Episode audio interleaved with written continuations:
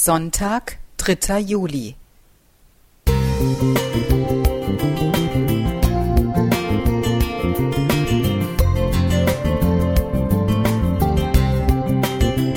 Ein kleiner Lichtblick für den Tag.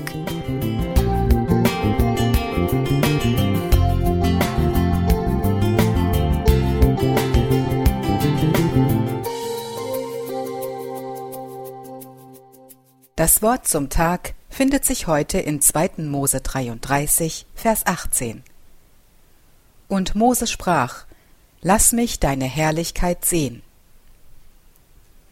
Es gibt viele wunderschöne Geschichten über Gottesbegegnungen. Eine findet sich in dem kleinen Büchlein O unter dem Titel Mittagessen mit Gott. Andere Zeiten e.V. Hamburg 2010, Seite 46. Ein kleiner Junge wollte Gott begegnen. Ausgerüstet mit einem gut gefüllten Rucksack macht er sich auf den Weg. Nach einer Weile kommt er in einen Park und sieht dort eine alte Frau auf einer Bank sitzen. Als er sich zu ihr setzt und eine erste Stärkung nehmen möchte, blickt seine Nachbarin sehnsüchtig auf den Rucksack. Er reicht ihr einen Schokoriegel und erntet ein wundervolles Lächeln.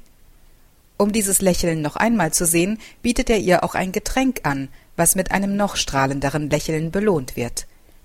So verbringen die beiden einen glücklichen Nachmittag, und als es dämmerig wird, verabschieden sie sich voneinander. Als seine Mutter den Jungen fragt, was er denn den ganzen Nachmittag gemacht habe, antwortete er Oh, ich habe mit Gott Mittag gegessen, und sie hatte ein wunderbares Lächeln. Auch die alte Dame wurde von ihrem Sohn gefragt, was sie denn erlebt habe, und sagte Oh, ich habe mit Gott Mittag gegessen, und er war viel jünger, als ich dachte. Gott begegnet jedem Menschen ganz individuell und oft völlig anders als erwartet. Wir erkennen ihn in unserem Gegenüber und spüren ihn, wenn wir uns anderen liebevoll zuwenden. Und manchmal schickt er uns einen Engel direkt in unseren Alltag. Wir müssen nur genau hinsehen, hinhören und ihm unser Herz öffnen. Die Sehnsucht nach der Gottesbegegnung ist elementar und tief in uns Menschen verwurzelt. Aber ist es in Wirklichkeit nicht umgekehrt?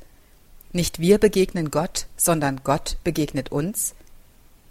Du bist ein Gott, der mich sieht, sagte Hagar, als der Herr ihr in die Wüste folgte und sich um sie sorgte. 1. Mose 16, Vers 13. In Psalm 139 heißt es, Deine Augen sahen mich, da ich noch nicht bereitet war, und alle Tage waren in dein Buch geschrieben, die noch werden sollten. Vers 16. In Jesus Christus hat der allmächtige Gott ein menschliches Gesicht bekommen, und der Apostel Johannes bezeugt, wonach Mose sich gesehnt hatte. Wir sahen seine Herrlichkeit, eine Herrlichkeit als des eingeborenen Sohnes vom Vater. Johannes 1, Vers 14. Deshalb dürfen wir den Herrn tatsächlich bitten, lass mich heute deine Herrlichkeit sehen. Heidemarie Klingeberg